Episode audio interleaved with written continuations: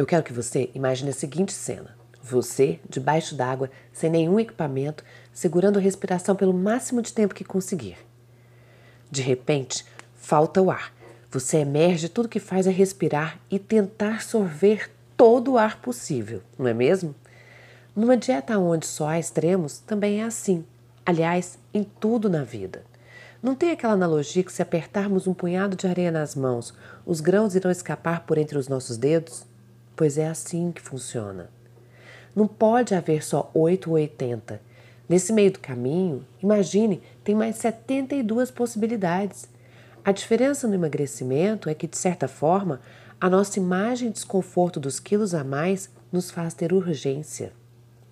Não admitimos o fato de que emagrecer pode levar tempo e nos exigir persistência. O mesmo acontece com a atividade física.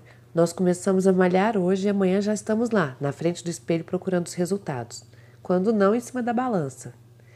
E hoje eu quero que você reflita um pouquinho. Está te faltando ar? Você acha que está num caminho de descobertas ou de sacrifícios? A sua resposta sobre os seus sentimentos te gera pensamentos de motivação ou de privação? Não se sinta culpada se o sentimento for de privação. Eu quero só que você entenda. Muito antes de ser uma pessoa adulta, quando ainda era criança, ser privada de guloseimas ou qualquer outro tipo de comida dita diferente era tida como um castigo. Aliás, por muitos anos da sua vida, houve uma relação de recompensa e castigo em relação à comida. E até mesmo hoje em dia, se você percebe que tem um adulto se privando, por exemplo, de açúcar para cuidar de algum problema de saúde, a sua conexão imediata seria: que legal, ele está cuidando da saúde. Mas se é uma criança, a conexão muda e tudo que você percebe é: coitada, essa criança tem pais tão rígidos. Toda criança merece ter uma infância doce. Me diz aqui se eu não estou certa. Pois é. E o que ninguém sabe é que essas escolhas de pensamento direcionam mudança de hábitos na vida do adulto e concretizam o futuro na vida de uma criança. Não é incomum vermos mãe oferecendo Coca-Cola ainda na mamadeira para os seus filhos, sem ao menos cogitar os danos que estará causando na vida deles, mas entendendo que estão sendo legais, liberais, modernas ou sei lá mais o que.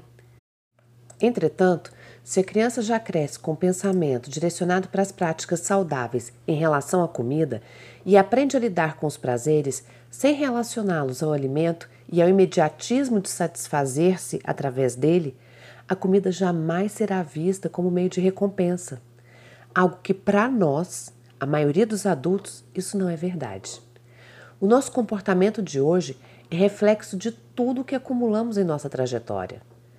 Nós temos duas necessidades emocionais primárias: sermos aceitas e sermos amadas, e de alguma forma criamos uma ponte entre esses sentimentos e alguns alimentos. Dificilmente uma alface trará para você o mesmo conforto de uma massa. E você sabe por quê? Porque o nosso cérebro reptiliano está sempre operando no modo de sobrevivência. Ele acredita que você precisa de mais e mais energia acumulada e guardada estocada ali dentro. Assim, Tão logo ele pensa na imagem de uma massa, ele libera uma descarga gigantesca de dopamina. E tão grande essa descarga é que, se você não comer, a sensação é que seu dia irá acabar, você se sentirá frustrada e até poderá matar alguém de tanta raiva. Funciona assim: você come motivada pela liberação de dopamina e em seguida tem uma descarga de serotonina, que por alguns instantes te trará aquela deliciosa sensação de prazer imediato. E então, o seu sistema nervoso acha isso tão incrível, tão sensacional ver essa quantidade inundando o seu cérebro que ele diz: Isso mesmo, isso é muito melhor que qualquer outra coisa, continue assim. E eu te pergunto: como se livrar disso? Primeiro de tudo, a dica é: pare de acreditar que precisa ser radical, pois, como eu já te disse, se não for bom para você, não será sustentável. Escolha uma alimentação limpa, mas com menos dor. Se a tapioca, por exemplo, é tão importante para você, passe a reduzir o consumo com receitas que levem menos goma e mais ovos e fibras. Se batata lhe faz falta, Vai trocando, vai trocando o carboidrato da batata por uma mandioquinha ou algo semelhante, com menos carbo. Se o chocolate de 70% não é tão palatável, recorra aos 65 ou 55 ou até aos 50. Você já estará reduzindo o consumo de açúcar. Se você sente uma necessidade de refeição livre por semana, faça, mas faça uma refeição livre e não um dia livre. Entendeu? Não vá acreditando que pode mergulhar por muito tempo sem equipamentos, porque não estamos falando de uma curta travessia, mas de um processo que vai te acompanhar pela vida toda temos uma certa capacidade de antecipar o futuro, ou pelo menos a gente acredita assim. O nosso raciocínio dialoga tanto consigo mesmo que a gente começa a fazer reflexões futuras que nos causam dor, ou não. E é isso que eu quero que você faça. Use isso ao seu favor. Porque muito possivelmente você já se pegou pensando: ai, será que vai ser assim para sempre? Será que eu vou conseguir? Será que eu não vou passar mal? Será que eu não vou enjoar? Será que eu não vou adoecer? ou sei lá mais quantas perguntas você já não se fez prevendo um futuro caótico. Mas, entretanto, eu te desafio a mudar as suas perguntas reptilianas por perguntas que vão te impulsionar.